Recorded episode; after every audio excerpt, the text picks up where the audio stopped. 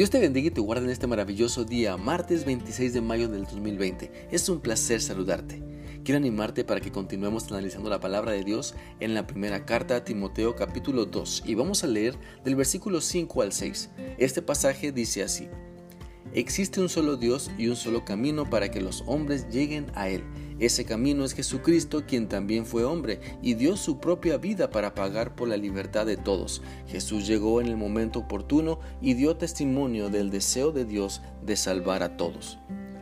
Esta porción de la escritura nos enseña que Jesucristo es el camino para llegar al Padre. No hay otro camino, no hay otro medio, no hay otra manera de que podamos relacionarnos con Dios solo a través de Jesucristo. Es importante que al leer estos versículos entendamos que no se trata de mi manera de creer en Dios, sino de la manera como Dios quiere que le busquemos. No se trata de practicar lo que yo quiera, para creer en Dios, sino de seguir lo que Él nos dejó para buscarle y encontrarle y tener una maravillosa relación con Él. El egoísmo y la vanidad de las personas desafortunadamente se reflejan en su necedad de aferrarse a lo que ellas creen eh, en la manera correcta de buscar a Dios. Pero sabes, el buscar a Dios a mi manera es tan absurdo y tan tonto como querer comprar un kilo de carne con 10 pesos. ¿De qué me sirve aferrarme a mi realidad si lo que cuenta es lo que Dios me pide? Pues para buscar a Dios y hallar plena satisfacción en Él necesitamos buscarlo de la manera correcta y el camino para encontrarlo es creer en Jesucristo, es creer lo que la Biblia me dice, en, lo que, en que Él es el único camino, creer en que su sacrificio en la cruz nos da vida eterna y vida nueva. Entonces te animo para que abras tu Biblia y encuentres la verdad de cómo Dios quiere que le busques. Encuentra la verdad de que Él te está buscando para que creas en Él y te acerques a Él a través de su Hijo Jesucristo. Recuerda, no se trata de tu manera o tus creencias de cómo acercarte a Dios, se trata de Él, de lo que Él te dice en la Biblia, se trata de que experimentes su amor y su gracia a través de Cristo. Entonces, como lo estudiamos el día de ayer, el deseo de Dios es que todas las personas sean salvas. La invitación es para toda persona. Cada quien decide si quiere lo que Dios tiene para ella.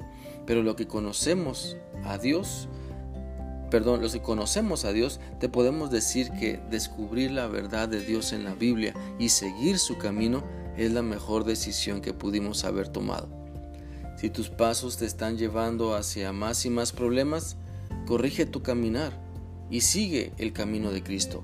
Si tus decisiones del pasado te han causado mucho dolor y angustia, tanto a ti como a las personas que amas, puedes corregir tu andar y seguir el camino de Cristo.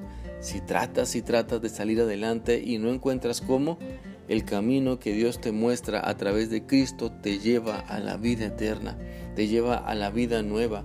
Así que te invito a que te atrevas a caminar con Dios. Jesucristo es entonces nuestro mediador, el medio que Dios diseñó para que tú le encuentres.